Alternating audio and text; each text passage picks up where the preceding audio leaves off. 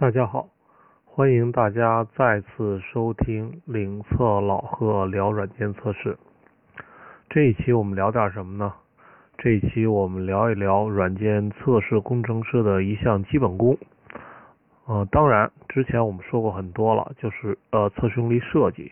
这次呢是另外一个基本功，就是缺陷报告。也就是呢，当一个测试工程师发现了一个 bug、一个缺陷的时候。他要编写的一份缺陷报告，通过这份缺陷报告呢，来跟开发人员做一个很好的沟通。那这次我们的题目呢，就叫如何写一份完美的软件测试缺陷报告。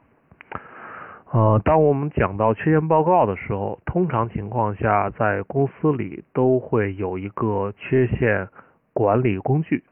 那有一些可能用 QC，可能还有一些用开源的。不管是什么工具，那当你 new 一个报告的时候，都会出现两个部分。一个部分呢是这个缺陷的最基本信息，通常是通过模板啊内置进去的。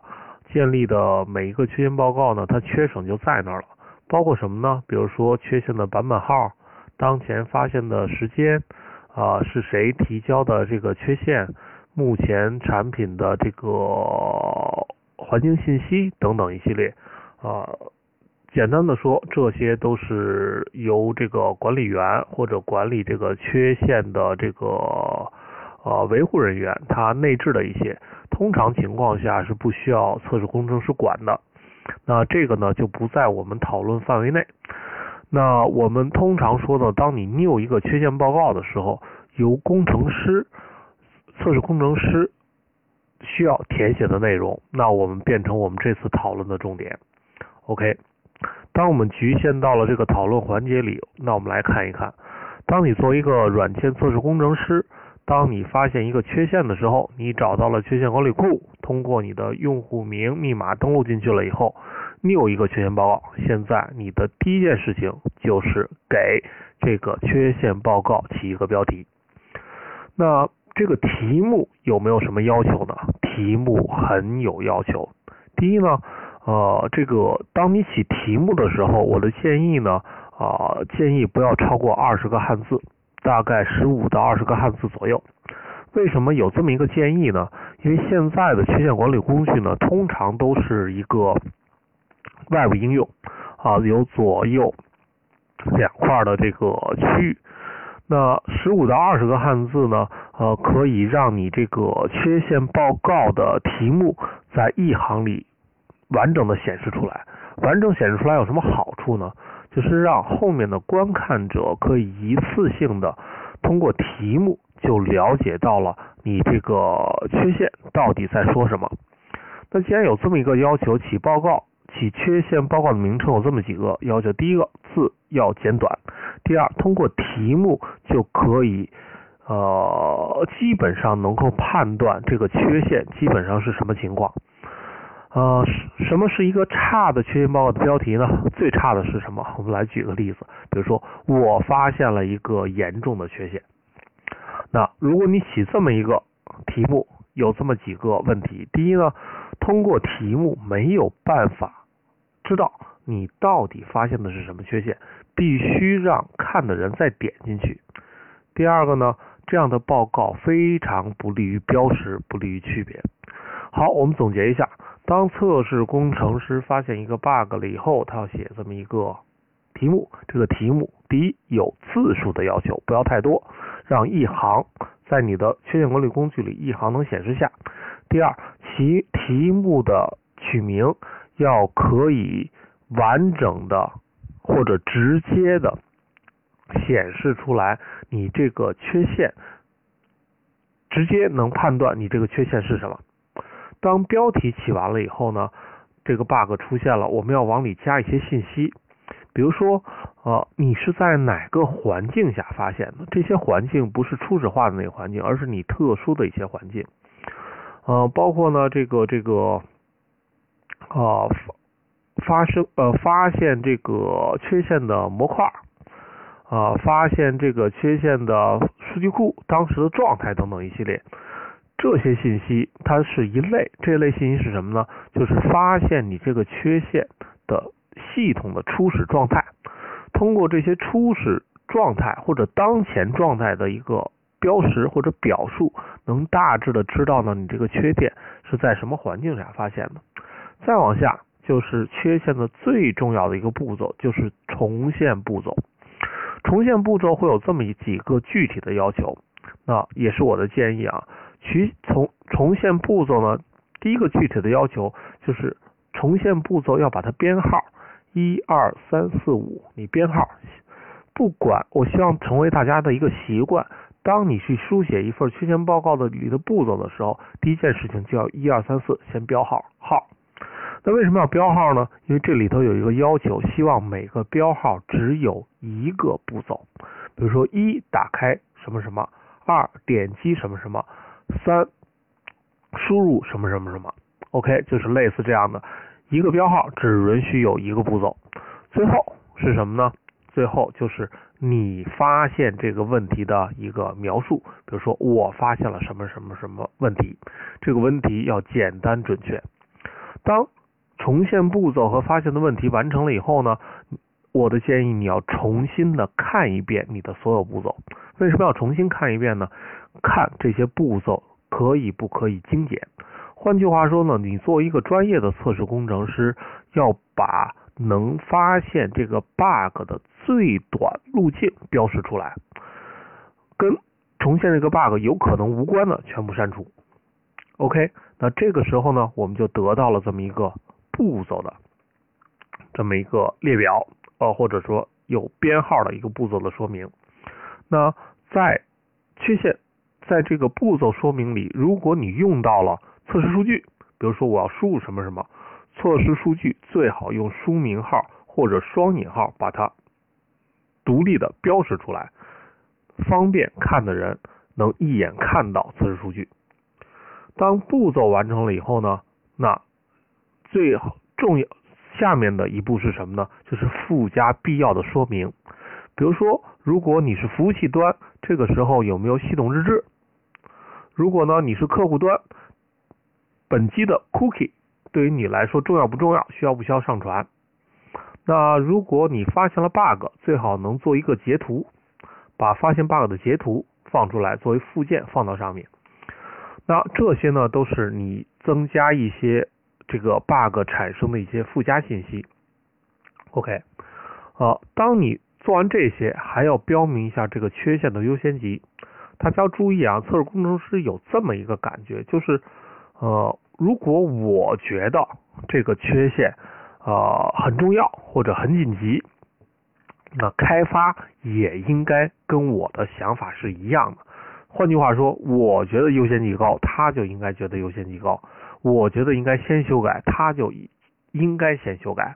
OK，这样的判断或者想法是不对的。首先，当判断一个缺陷的严重等级的时候，开发。和测试对一个缺陷的看法是不一样的。测试看待一个缺陷是否严重，是从用户的角度上看；开发看一个缺陷是否严重，是从这个缺陷到底不到底容易不容易修改来看。OK，就是两个看法了。举一个简单的例子，比如说开发人员把界面写错了，如果同意。请点击什么按钮？开发写成了如果不同意，请点击什么按钮？从测试的角度上来看呢，这个就是一个很严重的错误，因为你会直接导致用户的反向操作。从开发的角度看呢，它可能就不太严重。我在我的配置文件里，或者在我的 manual 的文件里改一个字就结束了。OK，对一个缺陷的严重程度有不同的看法。换句话说呢，在一个缺陷报告里，应该有两两类优呃这个缺陷的优先级描述，一类呢是测试人员描述的，一类是开发人员描述的。有的时候他们是相同的，有的时候也可能是不同的。第二个，缺陷修改的优先级，作为作为测试人员，当然希望发现的每一个缺陷，开发人员都能第一时间快速修改，但是呢。呃，显然这样是不合理的，或者是不可能的。那测试人员应该就当前的缺陷有一个建议的修改优先级。什么样的优先级会高呢？就是可能会阻阻碍我下一轮测试的错误。什么样的？这是什么样的错误呢？就是这个缺陷如果不修改的话，下一轮测试我没办法测了，或者说有些测试用例没有办法执行了，对我的测试的执行有阻塞作用的，那这类的优先级应该是高的。那非这类的优先级呢，要按照它的严重程度来看。那有可能严重的就是高的，不严重的就是低的。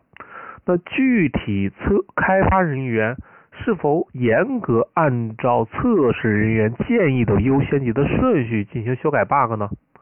不需要，开发人员应该按照自己的对开发进度的控制，来按照自己的进度修改优先级。那是是不是测试员对这个优先级完全没有话语权呢？也不是。那在什么时候说呢？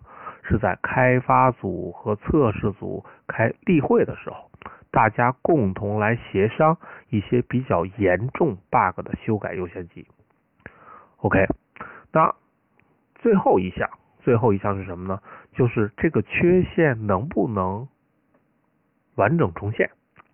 换句话说呢，测试人员很有可能发现一类缺陷，就是我发现了，但是我没有办法。百分之百重现，如果没有办法百分之百重现呢？那第一，没有办法百分之百重现的 bug 提还是不提？我的建议是一定要提。第二，如果你提了以后，开发人员是不是一定要修改？老实说，如果不能百分之百重现的缺陷，有的时候好改，有的时候是不好改的。如果测试组或者测试工程师没有办法百分之百重现这个 bug，OK，你就没有没有什么呀？没有这这样的这个这个呃动力要求开发人员百分之百的修订。OK，我们总结一下，一个好的缺陷报告分为这么几部分，第一部分是系统自动生成的。内置的那这些我们平常的测试工程师不用管。第二类，第二个是标题，标题要做做到简单准确描述问题实质。下面一部分内容是测试的重现步骤，要求呃每一步骤只有一个编号，步骤内部的测试数据和一些关键的数数据要用书名号或者双引号括起来。每一步只写一个步骤，在最后写明缺陷产生的影响。下面要附加必要的附加信息，包括日志啦、截图啦，啊或者一些数据库表结构啦、当前的环境。最后加上这个缺陷的建议的优先级和这个建议的这个。修改的优先级，好，这就是整个的一个缺陷的描述。那这一期基本上就到这儿了。如果大家对这个文字的内容感兴趣，我们在网络上还给大家找到了这么一篇比较好的文章，就是如何写一个好的缺陷报告。呃，大家可以关注领测软件测试网的微信公众号。在公众号里回复“缺陷报告”，就会给大家推送这份这个文章。呃，如果大家觉得我们的这个话题或者我们的表述还算有兴趣，希望大家呢能不帮助我们推荐啊，可以在这个蜻蜓 FM、这个喜马拉雅、微信公众号、微博去关注我们。好，这一期。就给大家介绍完了，下一期我们再见。